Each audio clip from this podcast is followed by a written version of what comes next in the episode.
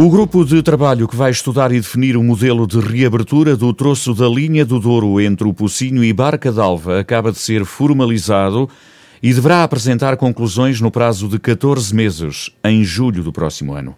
O grupo é liderado pela Comissão de Coordenação e Desenvolvimento Regional do Norte e junta duas autarquias em representação da Comunidade Intermunicipal do Douro e também elementos da empresa Infraestruturas de Portugal. Para já vai ser feito o estudo técnico e ambiental, que deverá estar concluído em 60 dias. E depois será elaborada a análise económica, também a definição do modelo de financiamento e o calendário de execução. Os estudos prévios apontam para um investimento na ordem dos 50 milhões de euros. O Ministro das Infraestruturas já tinha reafirmado há poucas semanas que o Governo está disponível para avançar com o processo da requalificação do troço ferroviário da linha do Douro, do Pocinho até Barca d'Alva. Pedro Nuno Santos anunciava que o objetivo é colocar esse investimento no novo Plano Ferroviário Nacional. A ligação de Pocinho-Barca d'Alva é mais um objetivo que nós temos que conseguir concretizar. Nós queremos que o Plano Ferroviário Nacional seja amplamente participado, dar oportunidade a operadores, utilizadores, regiões, autarquias participarem na definição, no desenho, na reflexão sobre a ferrovia que nós queremos. Para não andarmos de cada vez que há um novo ciclo de fundos comunitários a decidir que obras é que vamos fazer, nós temos de saber hoje a ferrovia que nós queremos. E à medida que o dinheiro e capacidade financeira vai surgindo, nós vamos poder avançar. E esse trabalho, nós já demos o pontapé de saída e que vai agora ser uh, discutido em todo o território, vai ser a oportunidade e o espaço para nós podermos dizer quais são as ligações que temos que fazer, quais são as nossas prioridades. O ministro sublinhava que toda aquela zona do Douro tem um grande potencial que precisa de ser explorado. Eu não tenho a menor dúvida que o nosso Rio Douro e todo o Vale do Douro é das regiões mais bonitas do mundo e que tantos países no mundo souberam aproveitar e aliar o território e o turismo, o vinho e o turismo, a natureza e o turismo e a forma como nós começamos, começamos, mas podemos fazer muito mais. E quando nós tivermos o Douro devidamente explorado, não há cá Toscânia que nos bata. E o caminho de ferro é também uma peça nesse trabalho. E a obra da requalificação da linha do Pocinho, a Barca d'Alva, só depende do governo português. Do lado de lá da fronteira é outra história. A eletrificação ainda não está ao Pocinho, mas já está em obra. Vai estar até à régua e depois avançaremos no próximo ciclo até ao Pocinho. E nós temos, obviamente, de colocar, e ainda bem que o. Presidente da CP não tem parado de colocar na agenda, bem como os autarcas da região, a continuação até Barca d'Alva. Nós depois gostávamos que ela continuasse, mas depois de Barca d'Alva já não depende só do governo português. Até Barca d'Alva depende do governo português. Depois já não depende só de nós. Mas essa é mais uma, uma, uma das ligações que nós temos que, obviamente, discutir, refletir sobre ela, conseguir incluí-la no Plano Ferroviário Nacional e dar-lhe a prioridade que merece. Porque, obviamente, a ferrovia, para além de transportar mercadorias, transportar pessoas, pode ser um instrumento de promoção turística. Aliás, como nós estamos já a assistir na linha do Douro, com a recuperação da Schindler, com o Miradouro, com o sucesso que tem sido o nosso comboio na linha do Douro. E este é também mais um produto turístico pouco explorado o turismo ferroviário, que no centro e no norte da Europa dá receitas. Eu próprio gostava de poder fazer algumas viagens e elas são muito, muito caras. O turismo ferroviário está em crescimento e Portugal não pode ficar fora dele. O Ministro das Infraestruturas a reafirmar o interesse do governo português na requalificação do caminho de ferro entre o Pocinho e Barca d'Alva. Este troço da linha do Douro, numa extensão de 28 km, foi encerrado em 1988. Uma decisão tomada no âmbito da estratégia do governo de então para os transportes, que beneficiou a construção de autoestradas em detrimento do transporte ferroviário.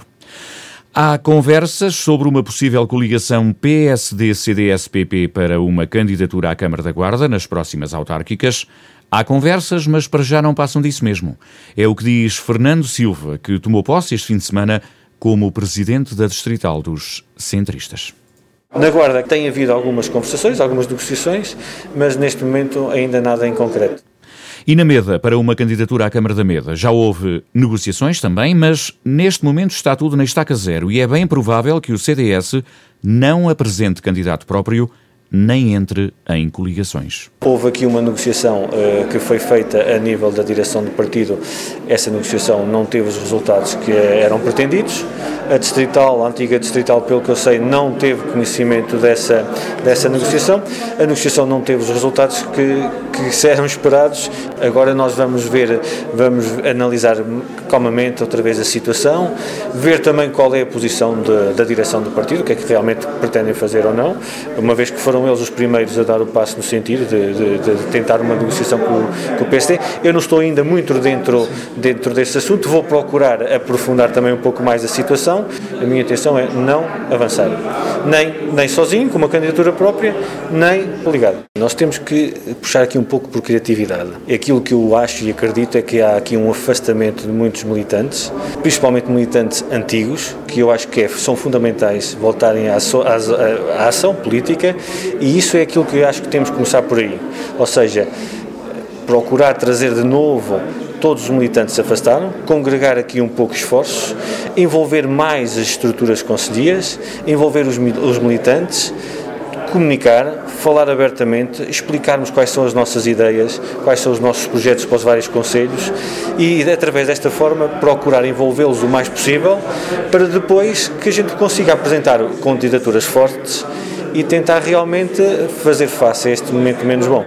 Para o líder da bancada do CDS no Parlamento, Telmo Correia, as próximas eleições autárquicas serão a prova de vida do partido, num tempo em que há concorrência no mesmo espaço político.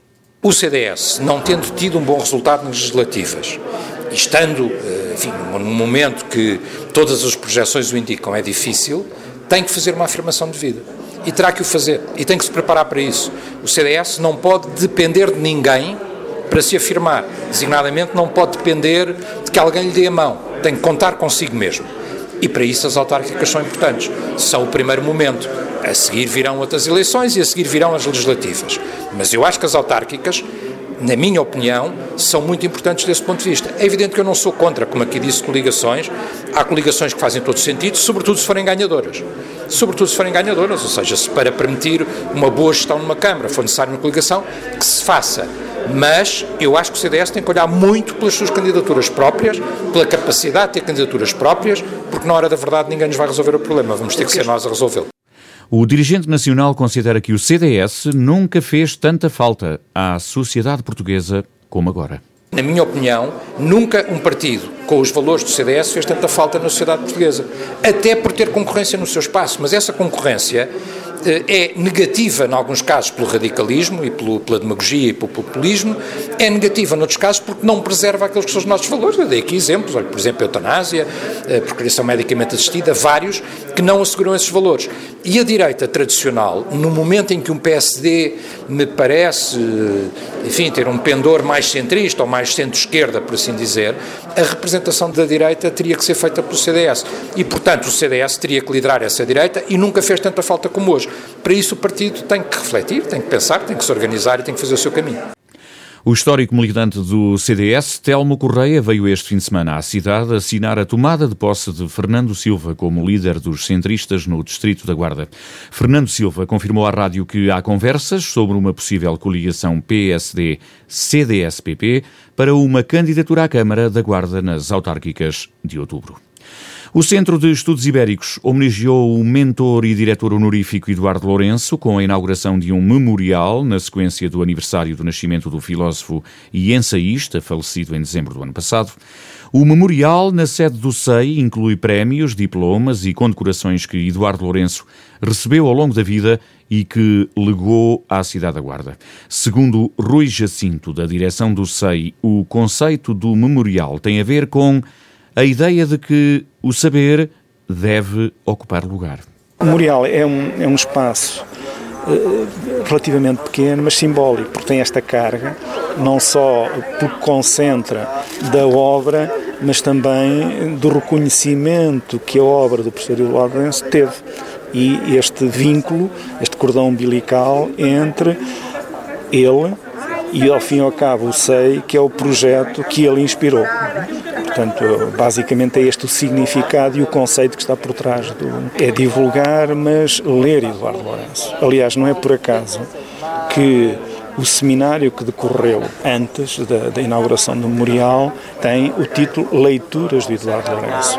É o que se pretende, o que está em causa, o que está em causa fundamentalmente é fazer uma leitura crítica da obra é, como foi dito, aliás, de uma forma muito uh, lapidar pelo, pelo, José Carlos Vasconcelos, que é não só uma leitura retrospectiva, porque o Eduardo Lourenço tem essa carga de passado, é lê o presente, mas é sobretudo inspirador do futuro, e é essa leitura crítica permanente que é importante. Portanto, a obra de Eduardo Lourenço não é uma obra datada do passado, mas é a obra presente e que inspira o futuro.